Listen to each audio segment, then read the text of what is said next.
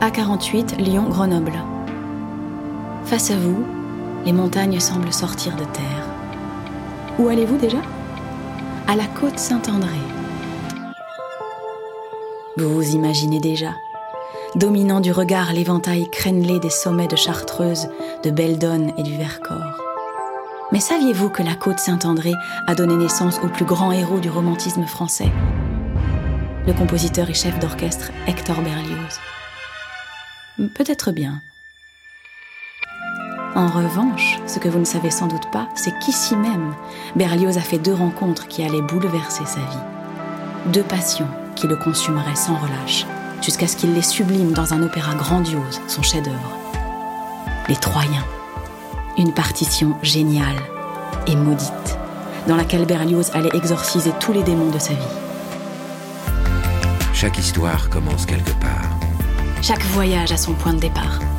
Chaque légende a ses racines. Vous écoutez Panorama. Une aventure contée par Denis Podalides. Sortie Rive. Les passions de Berlioz.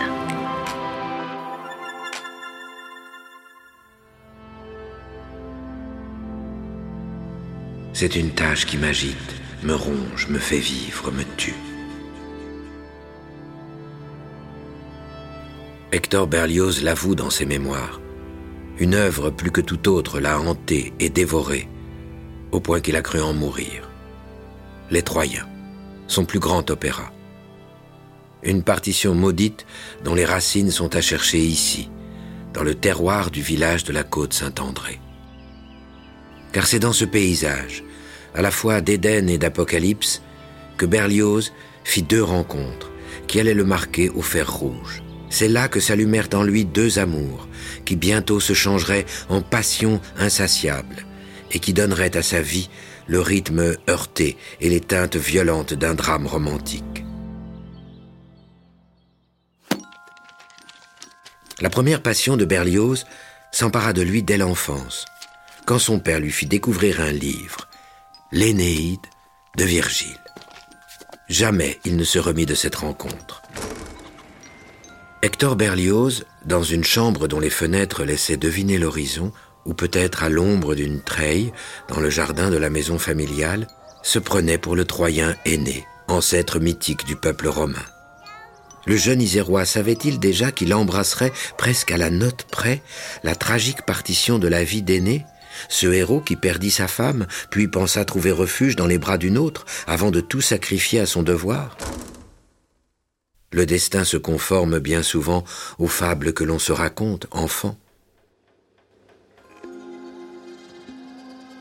Or, c'est précisément au sortir de l'enfance, dans ce décor monumental de montagnes et d'azur, qu'entre en scène la deuxième passion de Berlioz, une passion qui lui offrit toute sa vie la plus exquise des douleurs, les femmes. Hector avait 12 ans lorsqu'il fit la connaissance d'Estelle, qui en avait 17. Elle vivait à Mélan, aux portes de Grenoble, le village où le tout jeune homme passait ses étés. Elle serait sa Didon, cet amour impossible qu'il tenterait d'oublier au conservatoire de Paris. Mais les amours éternels sont le propre des grandes tragédies. En bon héros, Berlioz dut alors affronter bien des vents contraires. Forcé de se séparer d'Estelle, Hector Berlioz était tombé amoureux de Marie Félicité, une pianiste, dont il dut pourtant aussi s'éloigner après avoir remporté le prix de Rome pour partir étudier en Italie.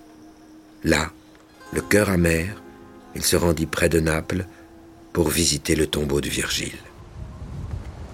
J'avais apporté ma guitare, me postant au centre d'un paysage en harmonie avec mes pensées. Un chant de l'Énéide, enfoui dans ma mémoire, se réveillait à l'aspect des lieux où je m'étais égaré.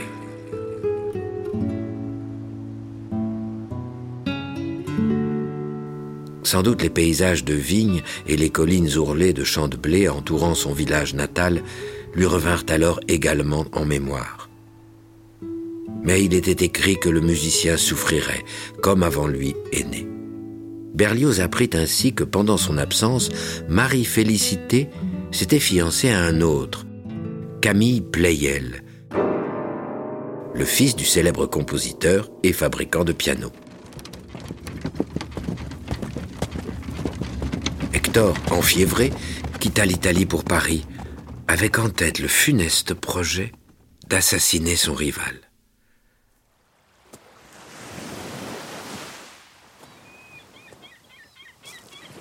Mais il s'arrêta à Nice. Et la douceur de cette ville lui fit renoncer à sa vengeance. Il y séjourna quelques mois avant de rentrer à Paris, rasséréné et de la musique plein la tête, de celle qu'on entend dans sa symphonie Roméo et Juliette. Au théâtre de l'Odéon, il eut alors le coup de foudre pour une actrice irlandaise qui y jouait Shakespeare, et Berlioz la séduisit en l'invitant à une représentation de sa symphonie fantastique. Harriet Smithson devait lui faire oublier Estelle et Marie-Félicité. Ils se marièrent bientôt et eurent un fils, Louis. Mais la mésentente fissura rapidement leur couple. Hector était trop occupé à composer son opéra Benvenuto Cellini, qui reçut un accueil glacial de la part du public. Tout se délitait autour de lui, et, nouveau coup du sort, son jeune frère tant aimé, Prosper, mourut soudainement, à l'âge de 18 ans. La légende raconte que Prosper fut terrassé par l'émotion à l'écoute de l'opéra d'Hector. Mais c'est plus vraisemblablement la fièvre typhoïde qui l'arracha à l'affection de son grand frère. L'exaltation produite par sa musique pouvait-elle tuer? Était-il maudit et par les femmes et par les muses? Berlioz se lança alors à nouveau corps et âme dans la composition pour mieux conjurer son malheur. Las, sa damnation de Faust fut encore un cuisant échec. Il pensa qu'il n'écrirait plus jamais de musique. Mais tout amateur de tragédie le sait, le feu qui semble éteint souvent dort sous la cendre. Alors presque cinquantenaire, Berlioz se souvint de son enfance à la côte Saint-André et de Virgile qui travailla à l'Énéide durant les dernières années de sa vie. Et sa passion première ralluma dans le cœur d'Hector Berlioz un gigantesque incendie. Je suis tourmenté par l'idée d'un vaste opéra dont je voudrais écrire les paroles et la musique. Le sujet me paraît grandiose, magnifique et profondément émouvant. Mais sa passion maudite devait le faire souffrir. Je rumine, je me ramasse comme font les chats quand ils veulent faire un bond désespéré. Je tâche surtout de me résigner au chagrin que cet ouvrage ne peut manquer de me causer. Berlioz travailla près de treize années à ces Troyens. Quand, enfin, le 4 novembre 1863, après un refus de l'Opéra de Paris et au prix de nombreuses coupures, il présenta son grand œuvre au public.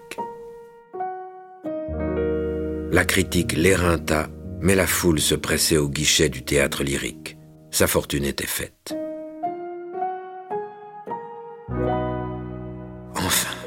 Enfin, enfin, après trente ans d'esclavage, me voilà libre. Je n'ai plus de platitude à justifier, plus de gens médiocres à louer, plus d'indignation à contenir, plus de mensonges, plus de comédie, plus de lâche complaisance. Je suis libre. Gloria in excelsis Deo et in terra pax hominibus bonae voluntatis.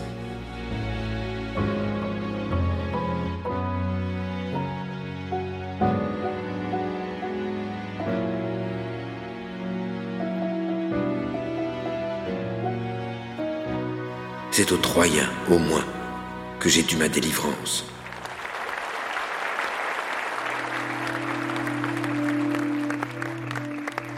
Berlioz était bel et bien libre. Il avait joué avec le feu de la passion qui le dévorait depuis l'enfance et l'avait finalement dompté en alchimiste. Peut-être avait-il pour ce faire, comme aîné avant lui, rendu visite à son père aux enfers Mais il n'était pas dit que le destin laisserait pour autant Hector Berlioz en paix. Il perdit coup sur coup sa nouvelle femme, Marie, et Louis, son fils unique, de la fièvre jaune à Cuba. Et il n'écrivit plus jamais une note.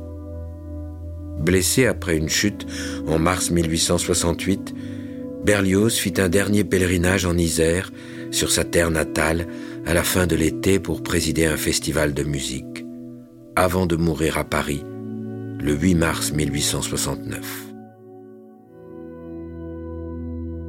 Lorsqu'on décacheta son testament, on découvrit qu'il léguait une partie de sa fortune à Estelle, son amour de jeunesse, comme un souvenir des sentiments que j'ai éprouvés pour elle toute ma vie, était-il écrit.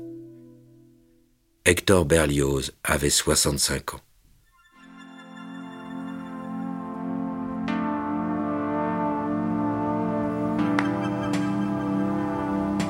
Les passions de Berlioz l'ont rongé, agité et peut-être bien tué.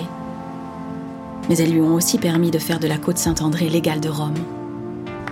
Et son œuvre, cette braise immortelle, est toujours célébrée chaque été au Festival de la côte Saint-André. Quant à sa maison natale, celle où le jeune Hector a la première fois côtoyé Virgile et tant songé à Estelle, elle est devenue un joli musée qui porte son nom et où chacun, à ses risques et périls, peut venir attiser le feu de ses propres passions.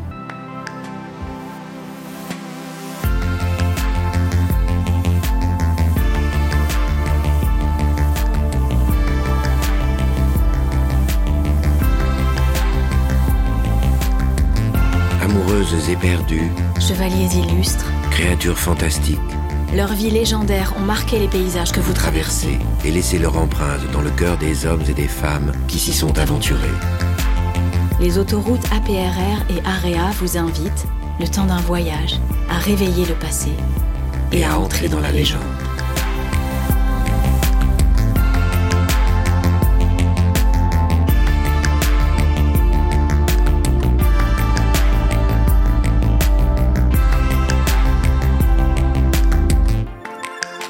Vous avez écouté Panorama, avec les voix de Denis Podalides de la Comédie Française et Juliette Roudet. Texte Martin Kénéen. Musique Germain Calsou et Charles Dolé. Réalisation Anna Bui. À bientôt pour explorer d'autres itinéraires et d'autres légendes.